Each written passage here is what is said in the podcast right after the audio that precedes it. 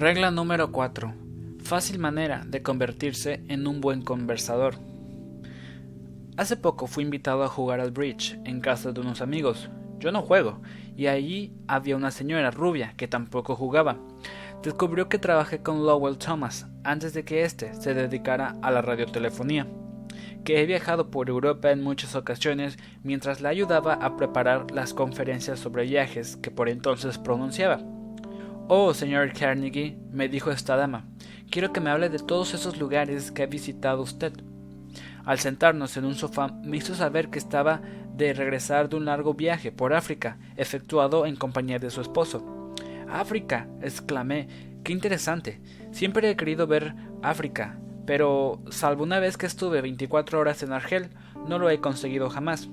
Dígame, ¿visitaron la región de la Casa Mayor? Sí, qué hermosura. ¿Cómo le envidio? Háblame de África. Cuarenta y cinco minutos habló la dama.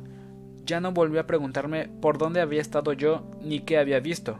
No quería oírme hablar de viajes. Todo lo que quería era un oyente interesado, para poder revelar su yo y narrar todas sus experiencias.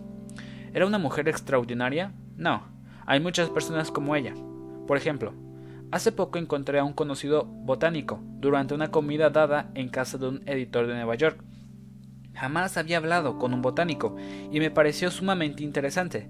Me senté literalmente al borde de la silla y escuché absorto mientras hablaba de plantas exóticas, experimentos en el desarrollo de formas nuevas de vida vegetal y jardines de interior y de cosas asombrosas acerca de la humilde papa. Yo tengo en casa un huerto interior y tuvo este hombre la bondad de indicarme cómo debía resolver alguno de mis problemas. He dicho que estábamos en una comida. Debe de haber habido otros dos invitados, pero violé todos los canones de la cortesía e ignoré a todos los demás y hablé horas y horas con el botánico. Llegó la medianoche, me despedí de todos y me marché. El botánico se volvió entonces a nuestro huésped y tuvo referencias muy elogiosas para mí. Yo era muy estimulante. Yo era esto y aquello y terminó diciendo que yo era un conversador muy inteligente. ¿Un conversador inteligente? ¿Yo? ¿Por qué si apenas había insinuado una palabra? No podría haberla pronunciado sin cambiar de tema, porque no sé de botánica más de lo que sé sobre anatomía del pingüino, pero había escuchado con atención, había escuchado porque tenía profundo interés en lo que decía mi interlocutor, y él lo sabía. Naturalmente estaba complacido, esa manera de escuchar es uno de los más altos cumplimientos que se pueden rendir. Pocos seres humanos, escribió Jack Woodford en Extraños en el Amor, se libran de la implícita adulación que hay en el oyente absorto. Yo hice más que presentarme como oyente absorto. Fui caluroso en mi aprobación y generoso en mis elogios. Le dije que me había entretenido e instruido inmensamente, y así era. Le dije que deseaba tener sus conocimientos, y así era. Le dije que me gustaría recorrer los campos con él, y así era. Le dije que debía verlo de nuevo, y así era. Y de tal modo le hice pensar que yo era un buen conversador, cuando en realidad no había sido más que un buen oyente y lo había alentado a hablar. ¿Cuál es el misterio? El secreto de una feliz entrevista de negocios. Según Charles Eliot, que fue presidente de Harvard, no hay misterios en una feliz conversación de negocios. Es muy importante prestar atención exclusiva a la persona que habla. Nada encierra tanta lisonja como eso. El mismo Eliot era un maestro en el arte de escuchar. Henry James, uno de los primeros grandes novelistas norteamericanos y miembro de la facultad de Harvard, recordaba La escucha del doctor Eliot no era mero silencio, sino una forma de actividad sentado muy erguido, con las manos unidas en el rezago, sin hacer otro movimiento que el de los pulgares girando uno alrededor del otro, más rápido o más lento, enfrentaba a su interlocutor y parecía escuchar con los ojos tanto como con los oídos. Escuchaba con la mente y consideraba atentamente lo que uno tenía que decir. Mientras lo decía, al final de una entrevista con él, la persona que había hablado sentía que sus palabras habían llegado a su destino Evidente, ¿verdad? No hay necesidad de estudiar cuatro años en Harvard para descubrirlo. Sin embargo, usted y yo conocemos comerciantes que alquilan costosos locales, que compran sus mercaderías económicamente, que adornan sus vidrerías con sapiencia, que gastan mucho dinero en publicidad y emplean después personal sin el sentido común necesario para ser buenos oyentes, personal que interrumpe a los clientes, los contradice, los irrita y los echa casi de la tienda. Una tienda de Chicago estuvo a punto de perder un viejo cliente que hacía compras varios miles de dólares anuales en esa tienda por culpa de, un empleado que no escuchaba. La señora Henrietta Douglas, que siguió nuestro curso en Chicago, había comprado un abrigo en una liquidación. Cuando llegó con el abrigo a su casa, notó que el forro tenía un desgarrón. Volvió al día siguiente y le pidió a la empleada de ventas que le cambiaran la prenda. La empleada se negó e incluso a escuchar a su queja. Usted lo compró en una liquidación, dijo. Señaló un cartel en la pared. Lea eso, exclamó. No hay devoluciones. Si lo compró, tendrá que llevárselo como está. Cosa usted misma, el forro. Pero es una mercadería fallada, se quejó la señora Douglas. No importa, le interrumpió la empleada. Si no hay devoluciones, no hay devoluciones. La señora Douglas estaba a punto de marcharse, indignada, jurando no volver nunca más a esa tienda. Cuando se le acercó la gerente de la sección, que la conocía por muchos años de comprar allí, la señora Douglas le contó lo que había sucedido. La mujer escuchó con atención toda la historia, examinó el abrigo y después dijo Las compras hechas en liquidaciones son sin devolución, porque es el modo en que nos sacamos de encima toda la mercadería al terminar la temporada. Pero esta política no puede aplicarse a mercadería fallada. Le repararemos o reemplazaremos el forro, o si usted prefiere le devolveremos el dinero. ¿Qué diferencia de tratamiento? Si esa gerente no hubiera aparecido a tiempo para escuchar a la clienta, la tienda habría perdido para siempre a una compradora fiel. Escuchar es tan importante en la vida cotidiana de uno como en el mundo de los negocios.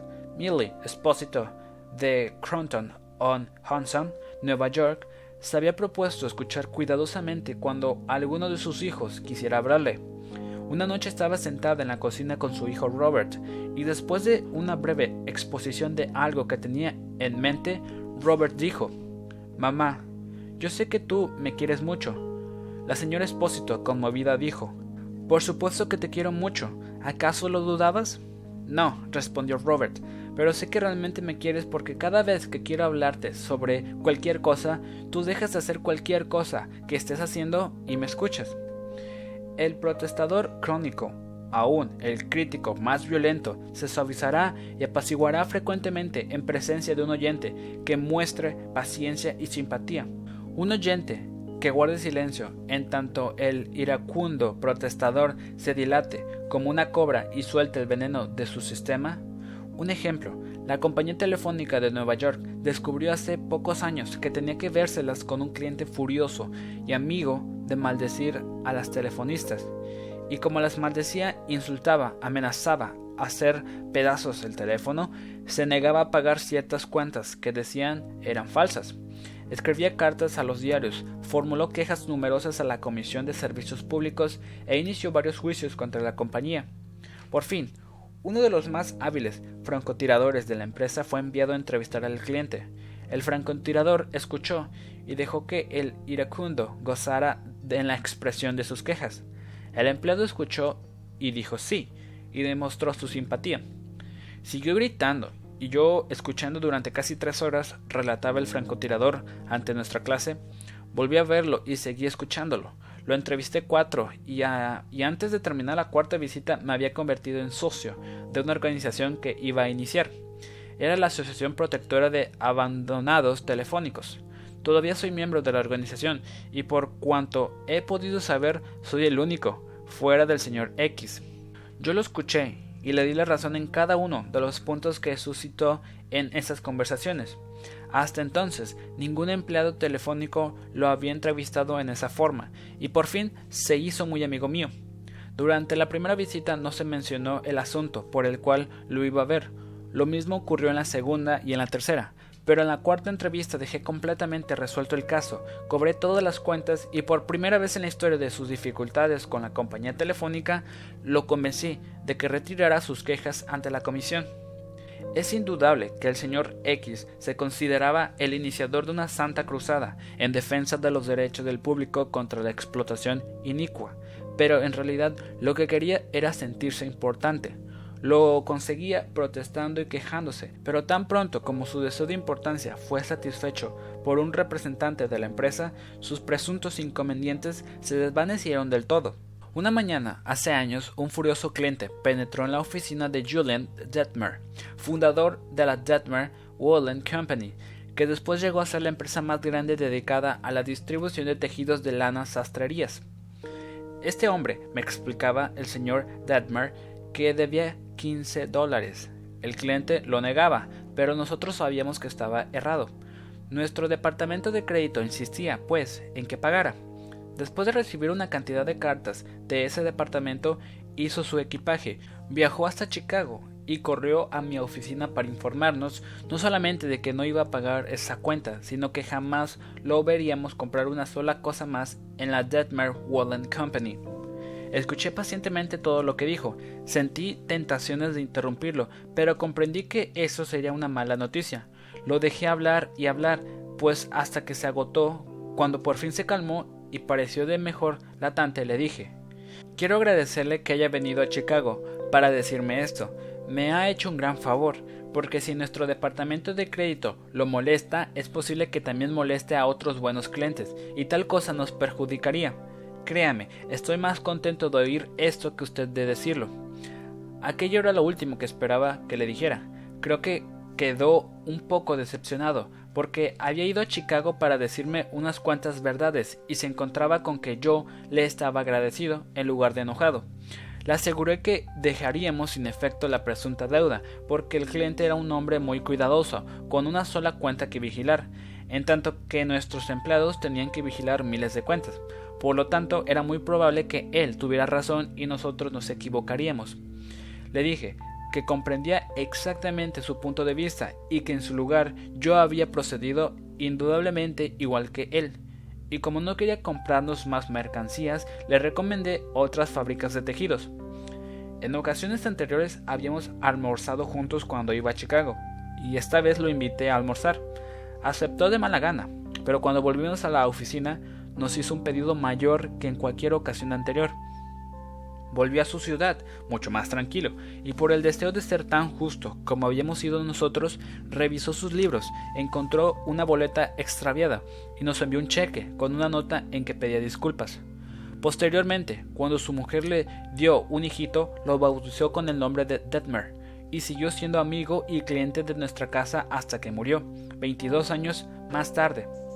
Hace años un pobre niño, un inmigrante holandés, lavaba las ventanas de una panadería después de ir a la escuela, por 50 centavos a la semana, y su familia era tan pobre que solía salir todos los días a la calle con una cesta a recoger trozos de carbón caídos en las calles.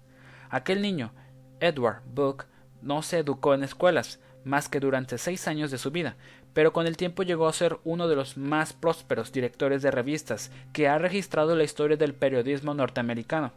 ¿Cómo lo consiguió? La historia es larga, pero se puede referir brevemente la forma en que se inició. Se inició por medio de los principios que se recomiendan en este capítulo. Salió de la escuela cuando tenía 13 años para emplearse como cadete de la oficina de la Western Junior, con un sueldo de 6 dólares y 25 centavos por semana pero no abandonó por un instante la idea de educarse. Empezó a educarse solo, ahorró el dinero que debía emplear en transportes y se pasó días sin almorzar hasta que tuvo suficiente dinero para comprar una enciclopedia de biografías norteamericanas. Y entonces hizo una cosa inusitada. Leyó las vidas de hombres famosos y les escribió pidiéndoles información adicional.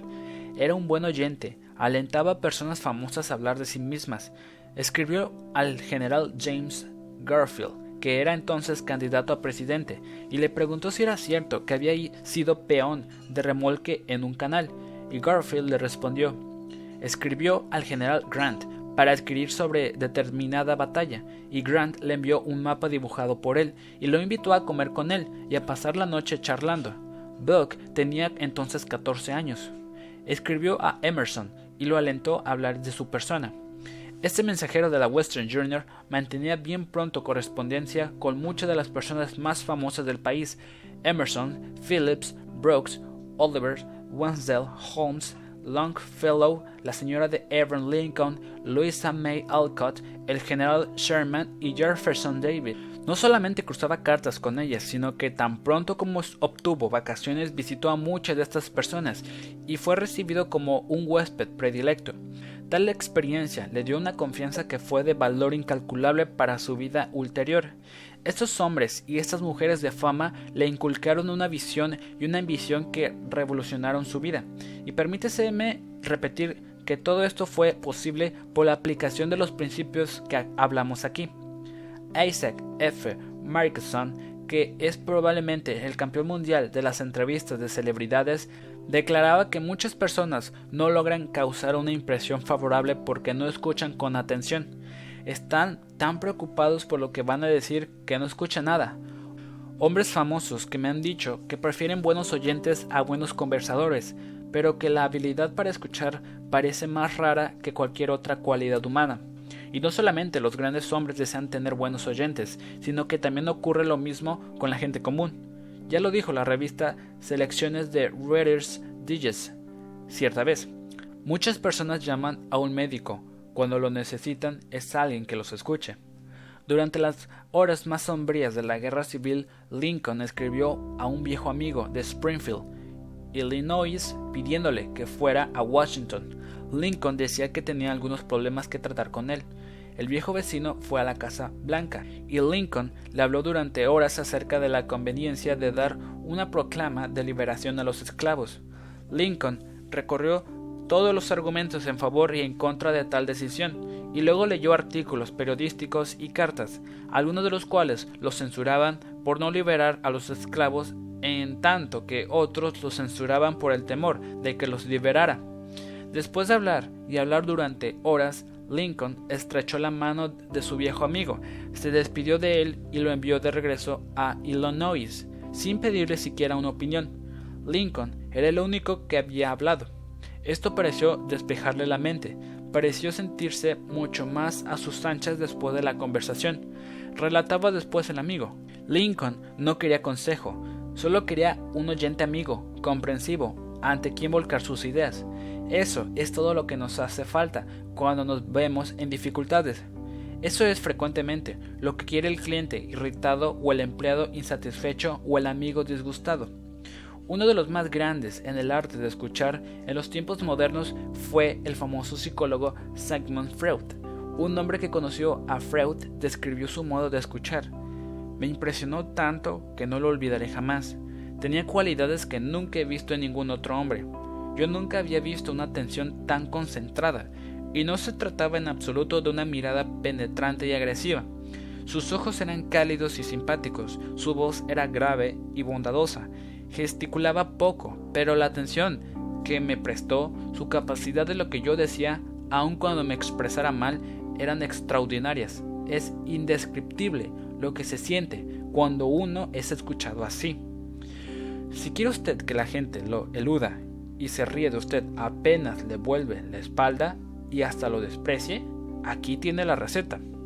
Jamás escuche mientras hablen los demás. Hable incesantemente de sí mismo. Si se le ocurre una idea cuando su interlocutor está hablando, no lo deje terminar. No es tan vivo como usted. ¿Por qué ha de perder tiempo escuchando su estúpida charla? Interrúmpalo en medio de una frase. ¿Conoce usted a alguien que proceda así? Yo sí, desgraciadamente. Y lo asombroso es que algunos de ellos figuran destacadamente en la sociedad. Majaderos, eso es lo que son. Majaderos, embriagados por su propio yo, ebrios por la idea de su propia importancia. La persona que solo habla de sí mismo solo piensa en sí. Y la persona que solo piensa en sí mismo, dice el doctor Nicholas Murray Butler, presidente de la Universidad de Columbia, carece de toda educación no es educado, dice el señor Butler, por mucha instrucción que tenga. De manera que si aspira usted a ser un buen conversador, sea un oyente atento. Para ser interesante hay que interesarse. Pregunte cosas que su interlocutor se complacerá en responder. Aliéntelo a hablar de sí mismo y de sus experiencias. Recuerde, que la persona con quien habla usted está cien veces más interesada en sí misma y en sus necesidades y sus problemas que en usted y sus problemas. Su dolor de muelas le importa más que una epidemia que mate a un millón de personas en China. Un furúnculo en el cuello significa para él una catástrofe mayor que 40 terremotos en África. Piense en eso la próxima vez que inicie una conversación. Regla 4. Sea un buen oyente. Anime a los demás a que hablen de sí mismos. Regla número 5. Cómo interesar a la gente. Todos los que visitaron a Theodore Roosevelt en Oyster Bay quedaron asombrados por la profundidad y la diversidad de sus conocimientos. Fuese un vaquero o un soldado de caballería, un político de Nueva York o un diplomático quien lo visitaba, Roosevelt sabía de qué hablar. ¿Cómo lo lograba? Muy sencilla es la respuesta. Siempre que Roosevelt esperaba a un visitante, se quedaba hasta muy tarde, la noche anterior a su llegada, instruyéndose en el tema sobre el cual sabía que interesaba particularmente el huésped esperado, porque Roosevelt no ignoraba, como los grandes líderes, que el camino real hasta el corazón es hablarle de las cosas que más preciadas le son. El cordial William Lyons Helps, ensayista y profesor de literatura en Yale, aprendió esta lección al comenzar la vida. Cuando tenía ocho años y me encontraba un fin de semana de visita en casa de mi tía Levi Lensley en Stanford sobre el Housatonic, escribe Helps en su ensayo sobre Human Nature, llegó una noche un hombre maduro y después de una cortés encaramuza verbal con mi tía volcó su atención en mí. Por aquel entonces me entusiasmaban los botes y los barcos, y el visitante trató este tema de una manera que me pareció sumamente interesante. Cuando se retiró hablé de él con entusiasmo. ¡Qué hombre! y cómo se interesaba por la navegación. Mi tía me informó que era un abogado de Nueva York, que no tenía interés alguno en botes ni en barcos, pero ¿por qué no hizo más que hablar de botes? Porque es un caballero, respondió mi tía. Advirtió que le interesaban los botes y habló de las cosas que sabía te interesarían y agradarían. Quiso hacerse agradable. Nunca olvidé las palabras de mi tía. Al escribir este capítulo tengo a la vista una carta de Edward Elf Chalif, quien se dedicó activamente a la obra de los Boy Scouts. Un día escribí al señor Chalif, comprobé que, que, necesitaba un favor. Se estaba por realizar una gran convención de Boy Scouts en Europa y quería que el presidente de una de las más grandes empresas del país pagara los gastos de viaje de uno de nuestros niños. Afortunadamente, poco antes de ir a ver a este hombre, supe que había extendido un cheque por un millón de dólares y que, después de pagado y cancelado, le había sido devuelto para que lo pusiera en un marco. Lo primero que hice cuando entré a su despacho fue pedirle que mostrara ese cheque. Un cheque por un millón de dólares.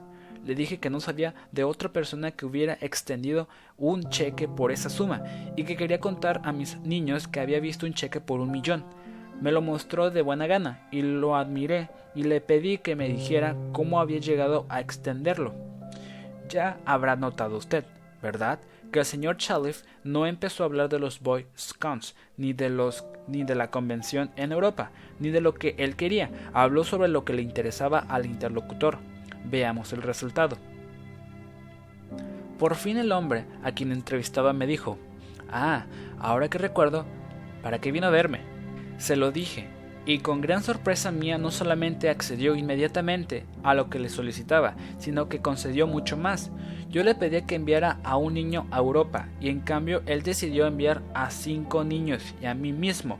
Me entregó una carta de crédito por mil dólares y me pidió que nos quedáramos siete semanas en Europa. Además, me dio cartas de presentación para los jefes de sus sucursales, a fin de que se pusieran a nuestro servicio y él mismo nos recibió en París y nos mostró la ciudad.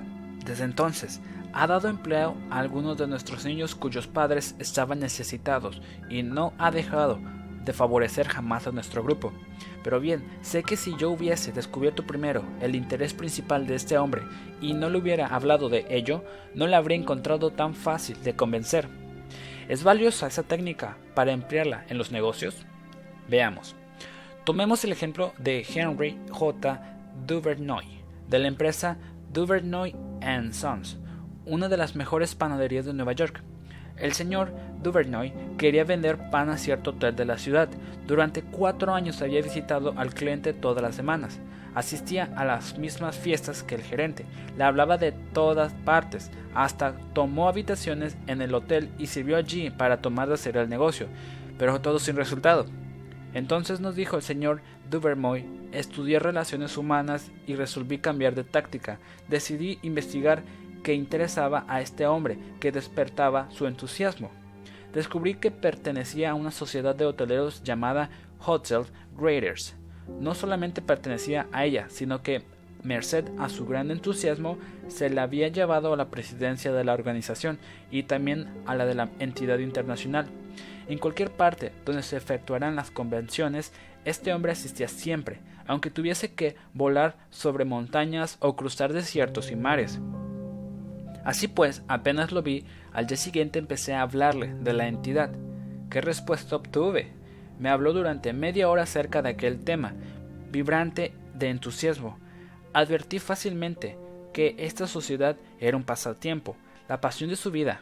Antes de salir de su oficina, ya me había convencido de que fuera socio de su organización, pero yo no había hablado una palabra del pan, y unos días más tarde un empleado del hotel me habló por teléfono para que enviara muestras y precios de nuestro producto. No sé, me dijo el empleado, qué ha hecho con el gerente, pero lo cierto es que está encantado con usted. Imagínese. Durante cuatro años había perseguido a aquel gerente procurando que me comprara nuestros productos y todavía lo seguiría buscando si por fin no me hubiese tomado el leve trabajo de saber qué le interesaba y de qué le gustaba hablar. Edward Harriman de Youngstown, Maryland, decidió vivir en el hermoso valle Cumberland de Maryland después de completar su servicio militar. Lamentablemente, en aquel momento había pocos empleados disponibles en la zona. Una pequeña investigación sacó a la luz el hecho de que muchas empresas de la región eran propiedad de un hombre que había triunfado espectacularmente en el mundo de los negocios, R.J. Funkhauser cuyo ascenso de la pobreza a la opulencia intrigó al señor Harriman. No obstante, este empresario tenía fama de inaccesible para la gente que buscaba empleo. El señor Harriman nos escribió. Entrevisté a bastante gente y descubrí que todos los intereses de von Hauser estaban concentrados en su actividad tras el poder y el dinero. Como se protegía de la gente, como yo por medio de una secretaría leal y severa, estudié los intereses y objetivos de ella, y recién entonces hice una visita sin anuncio previo a su oficina. Desde hace unos 15 años, esta mujer había sido el satélite que giraba en la órbita del señor Funkhauser. Cuando le dije que tenía una proposición para él que podía resultar en un crédito financiero y político, se interesó. También conversé con ella sobre su participación constructiva en el éxito de su patrón. Después de esta conversación, me concedió una cita con Funkhauser. Entré en su enorme e impresionante oficina, decidido a no pedir directamente un empleo. El hombre estaba sentado detrás de un gigantesco escritorio y no bien me vio trono. ¿Qué pasa con usted, jovencito? Señor Funkhauser, le dije, creo que puedo hacerle ganar dinero. Inmediatamente se levantó y me invitó a sentarme en uno de los sillones. Le hice una lista de mis ideas y también de los antecedentes personales que me ponían en condiciones de hacer realidad esas ideas, subrayando los aspectos en que podrían contribuir a su éxito personal y al de sus empresas. RJ, como llegué a conocerlo después, me contrató al instante y durante 20 años he trabajado para él y he prosperado junto con sus empresas. Hablar en términos de los intereses de la otra persona es beneficioso para las dos partes. Howard Z. Hensing, líder en el campo de las comunicaciones empresariales, siempre ha seguido este principio. Cuando le pregunto qué obtenía de ello, el señor Hensing respondió que recibió una recompensa diferente de cada persona y que esas recompensas siempre habían dado por resultado una ampliación en su vida. Regla 5. Hable siempre de lo que interesa a los demás. Regla 6. ¿Cómo hacerse agradable ante las personas instantáneamente? Estaba yo en una cola, esperando registrar una carta en la oficina de correos de la calle 33 y la octava avenida en Nueva York. Noté que el empleado de la ventanilla se hallaba aburrido de su tarea. Pesar sobres, entregar los sellos, dar el cambio, escribir los recibos, la misma faena, monótonamente, año tras año. Me dije, pues, voy a tratar de agradar a este hombre. Evidentemente, para conseguirlo, debo decir algo agradable, no de mí, sino de él. ¿Qué hay en él que se pueda admirar honradamente? A veces es difícil responder a esto, especialmente cuando se trata de extraños, pero en este caso me resultó fácil. Instantáneamente vi algo que no pude menos que admirar sobremanera. Mientras el empleado pesaba mi sobre, exclamé con entusiasmo ¿Cuánto me gustaría tener el cabello como usted? Alzó la mirada, sorprendido pero con una gran sonrisa. Sí, pero ahora no lo tengo tan bien como antes, contestó modestamente. Le aseguré que si bien podía haber perdido algo de su gloria pristina, era de todos modos un cabello magnífico. Quedó inmensamente complacido. Conversamos agradablemente un rato y su última frase fue Mucha gente ha admirado mi cabello. Apuesto a que aquel hombre fue a almorzar encantado de la vida, Apuesto a que fue a su casa y contó el episodio a su esposa. Apuesto a que se miró en el espejo y se dijo, este cabello es muy hermoso. Una vez relaté este episodio en público y un hombre me preguntó, ¿qué quería usted de aquel empleado? ¿Qué quería yo de él? Si somos tan despreciables por egoístas que no podemos irradiar algo de felicidad y rendir un elogio honrado sin tratar de obtener algo en cambio, si nuestras almas son de tal pequeñez, iremos al fracaso o un fracaso merecido. Pero es cierto, yo quería algo de aquel empleado, quería algo inapreciable, y lo obtuve. Obtuve la sensación de haber hecho algo por él, sin que él pudiera hacer nada en pago. Esa es una sensación que resplandece el recuerdo mucho tiempo después de transcurrido el incidente. Hay una ley de suma importancia en la conducta humana. Si obedecemos esa ley, casi nunca nos veremos en aprietos. Si la obedecemos, obtendremos incontables amigos y constante felicidad.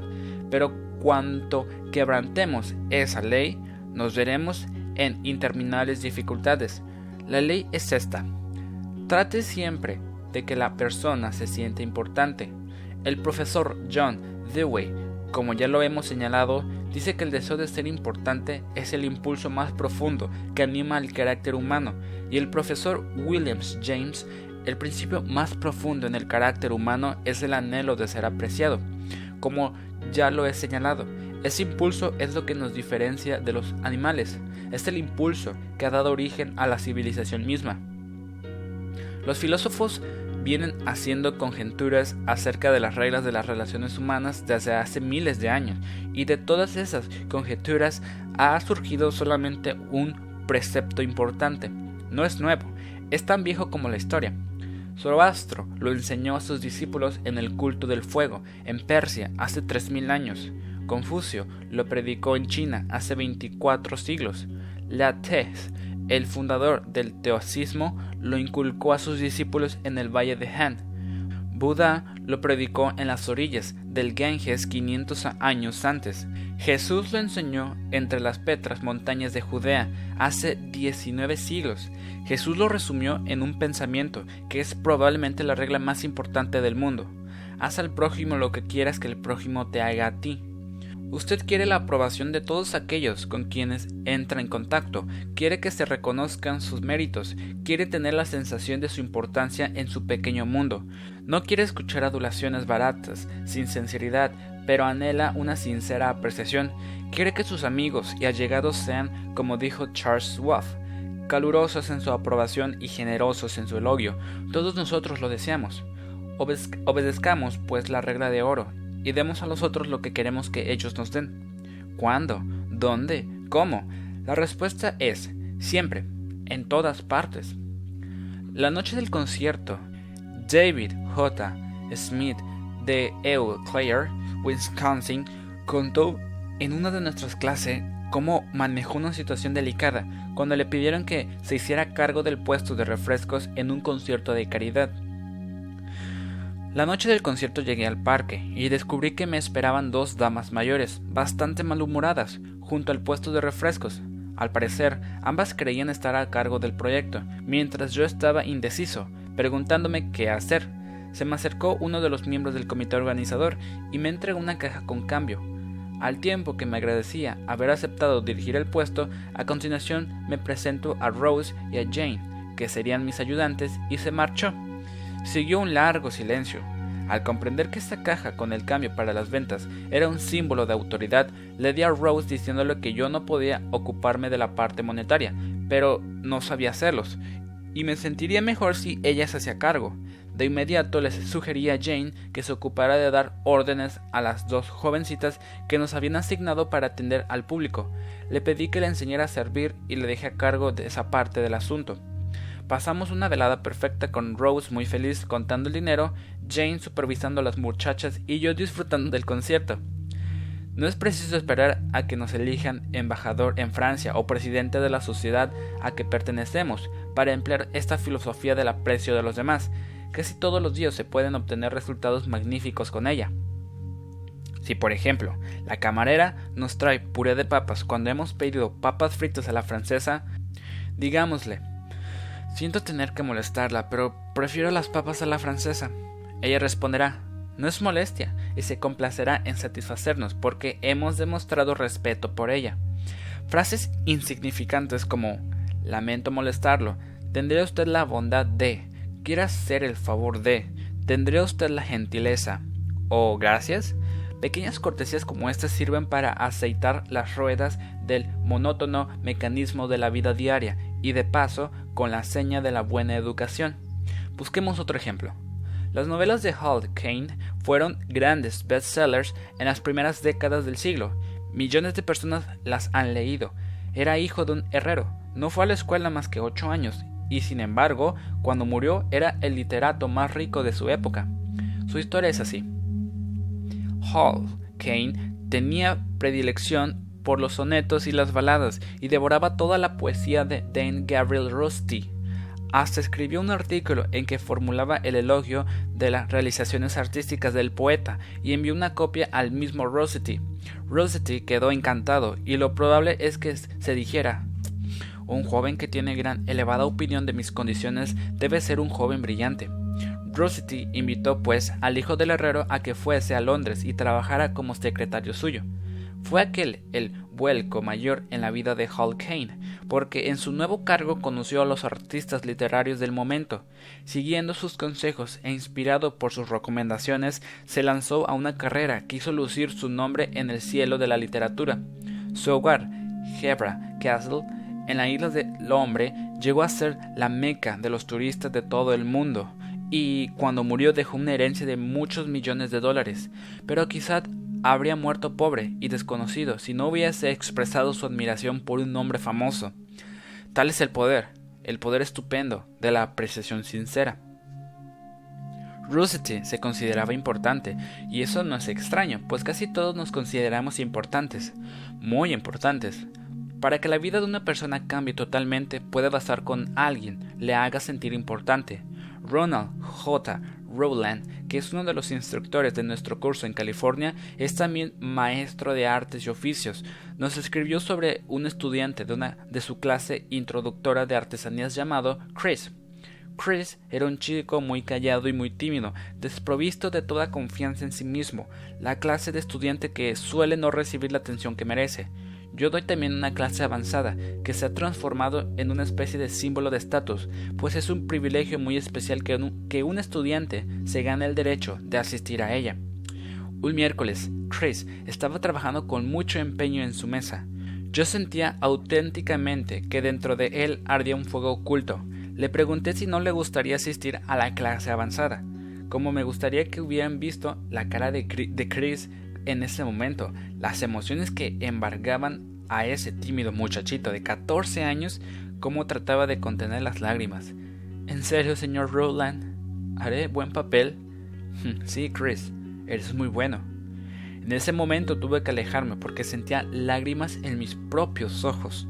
Cuando Chris salió de la clase ese día, parecía 10 centímetros más alto. Me miró con ojos brillantes y me dijo con voz firme, Gracias, señor Rowland. Chris me enseñó una lección que no olvidaré nunca. que en todos nosotros existe un deseo profundo de sentirnos importantes. Para ayudarme a no olvidarlo nunca, hice un cartel que dice, Eres importante. Tengo ese cartel colgado en el aula donde todos los vean, para recordarme a mí mismo que cada uno de los estudiantes que tengo enfrente es igualmente importante. La verdad, sin embaguez, es que casi todos los hombres con quienes tropieza usted se sienten superiores a usted, en algún sentido, y un camino seguro para llegarles al corazón es hacerles comprender de algún modo muy sutil que usted conoce y reconoce su importancia y le reconoce sinceramente. Recordemos que Emerson dijo, todos los hombres que encuentro son superiores a mí en algún sentido, y en tal sentido puedo aprender de todos.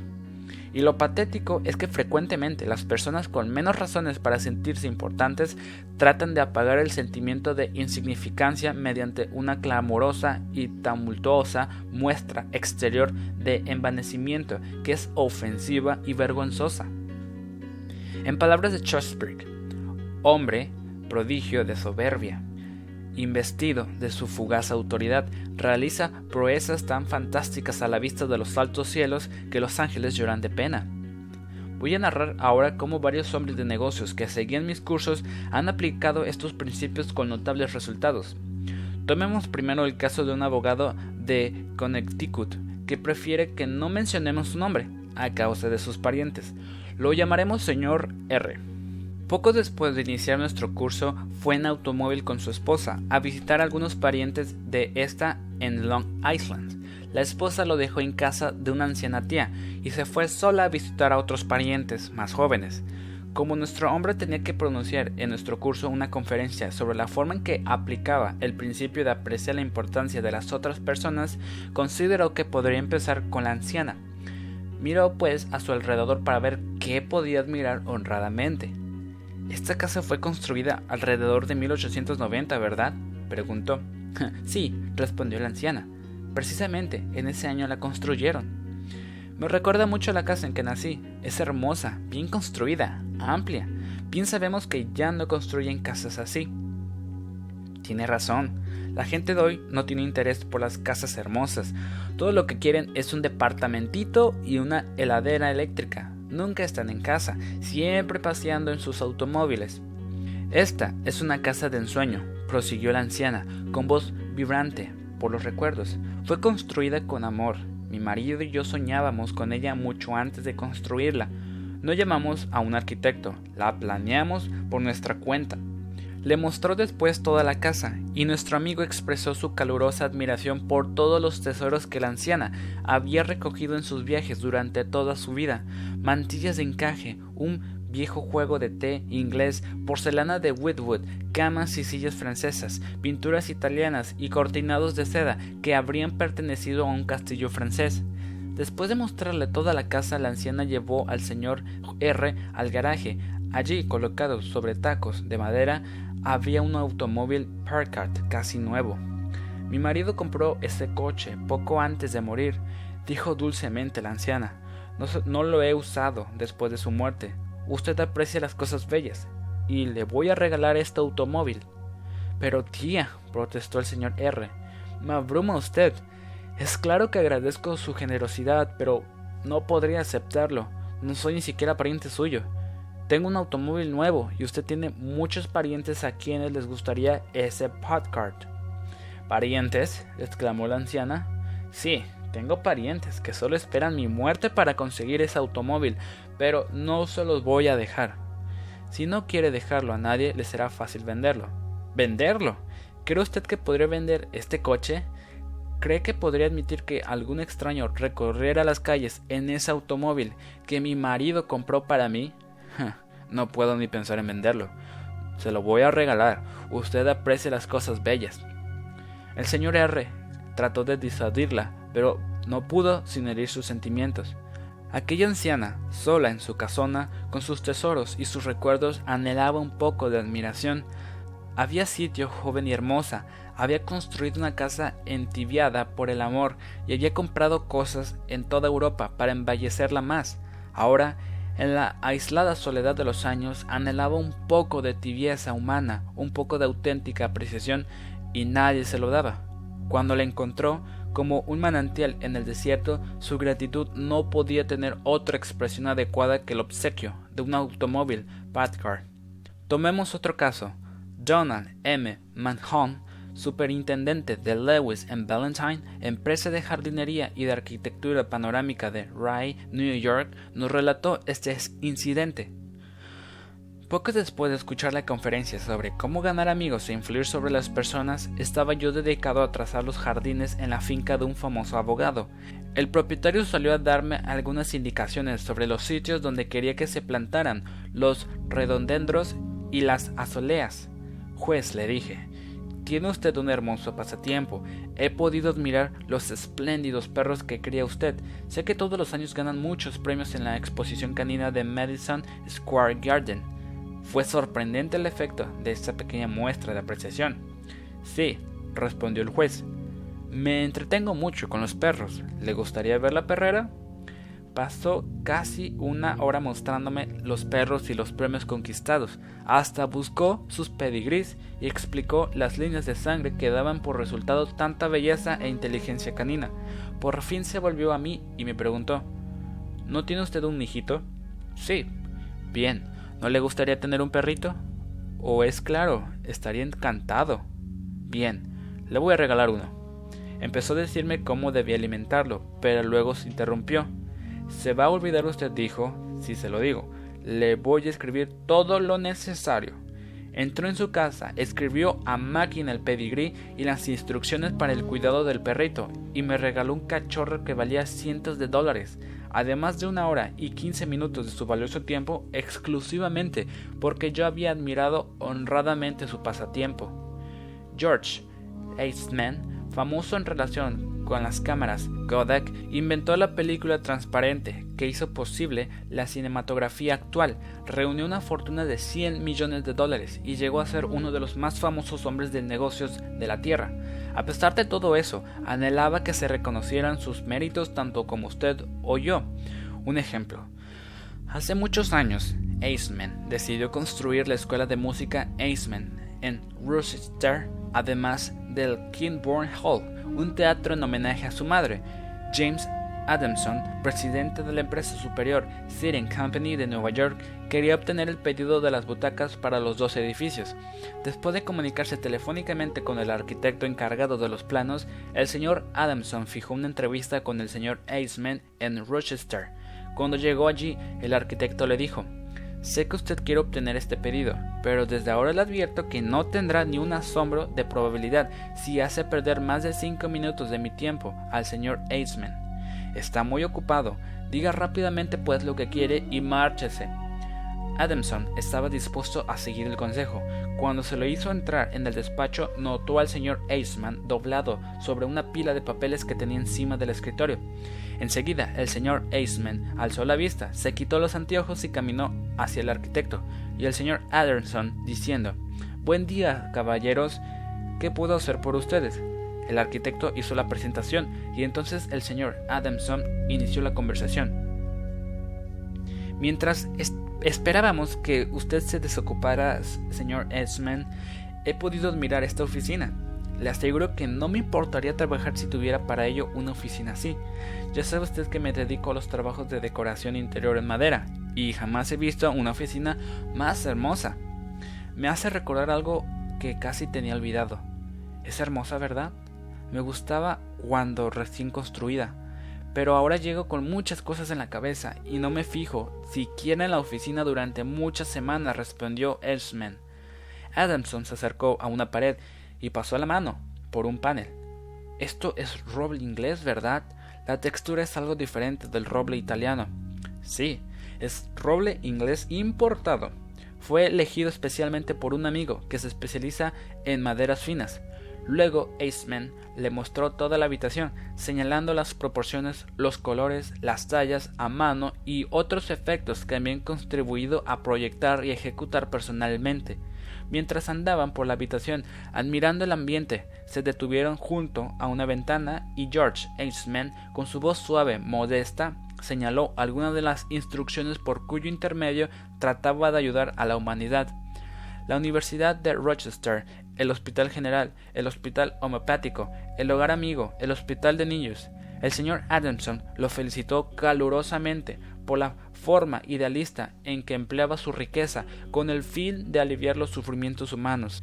Poco después, George Eastman abrió una caja de cristal y sacó la primera cámara que había sido dueño, un invento adquirido a un inglés. Adamson lo interrogó largamente acerca de sus primeras luchas para iniciarse en los negocios, y el señor Eastman habló con franqueza de la pobreza de su niñez, relató cómo su madre viuda había atendido una casa de pensión mientras él trabajaba en una compañía de seguros. El temor a la pobreza lo perseguía día y noche hasta que resolvió ganar dinero suficiente para que su madre no tuviera que trabajar tan duramente en la casa de pensión.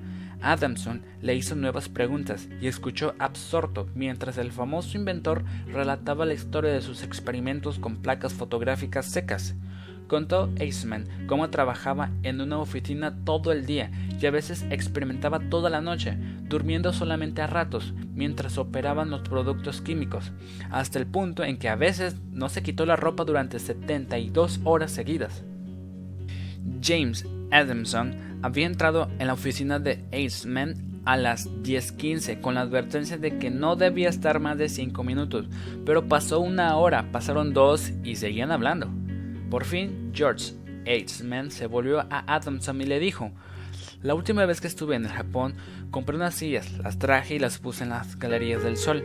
Pero el sol ha despellejado la pintura, y el otro día fui a la ciudad, compré pintura y pinté yo mismo las sillas. ¿Le gustaría ver qué tal soy como pintor? Bueno, venga a casa a almorzar y se las mostraré. Después del almuerzo, el señor Aceman mostró a Adamson las sillas que había comprado en el Japón. No valían más de unos pocos dólares, pero George Eastman, que había ganado 100 millones en los negocios, estaba orgulloso de sus sillas porque él mismo las había pintado. El pedido de butacas representaba una suma de 90 mil dólares. ¿Quién les parece que lo consiguió? ¿James Adamson o un competidor? Desde aquel día hasta la muerte del señor Aceman, James Adamson fue un íntimo amigo suyo. Claude Marais, dueño de un restaurante en Rounain, Francia, usó esta regla y salvó a un restaurante de la pérdida de un empleado importante. Se trataba de una mujer que hacía cinco años que trabajaba para él y era un enlace esencial entre Marais y sus 22 empleados. Quedó muy perturbado al recibir el telegrama de ella anunciándole su renuncia. El señor Cloud nos contó. Me sentía no solo sorprendido, sino más aún decepcionado porque sabía que había sido justo con ella y la había tratado bien, pero al ser una amiga, además de una empleada, era posible que yo la hubiera descuidado un poco y la hubiera exigido más que a mis otros empleados.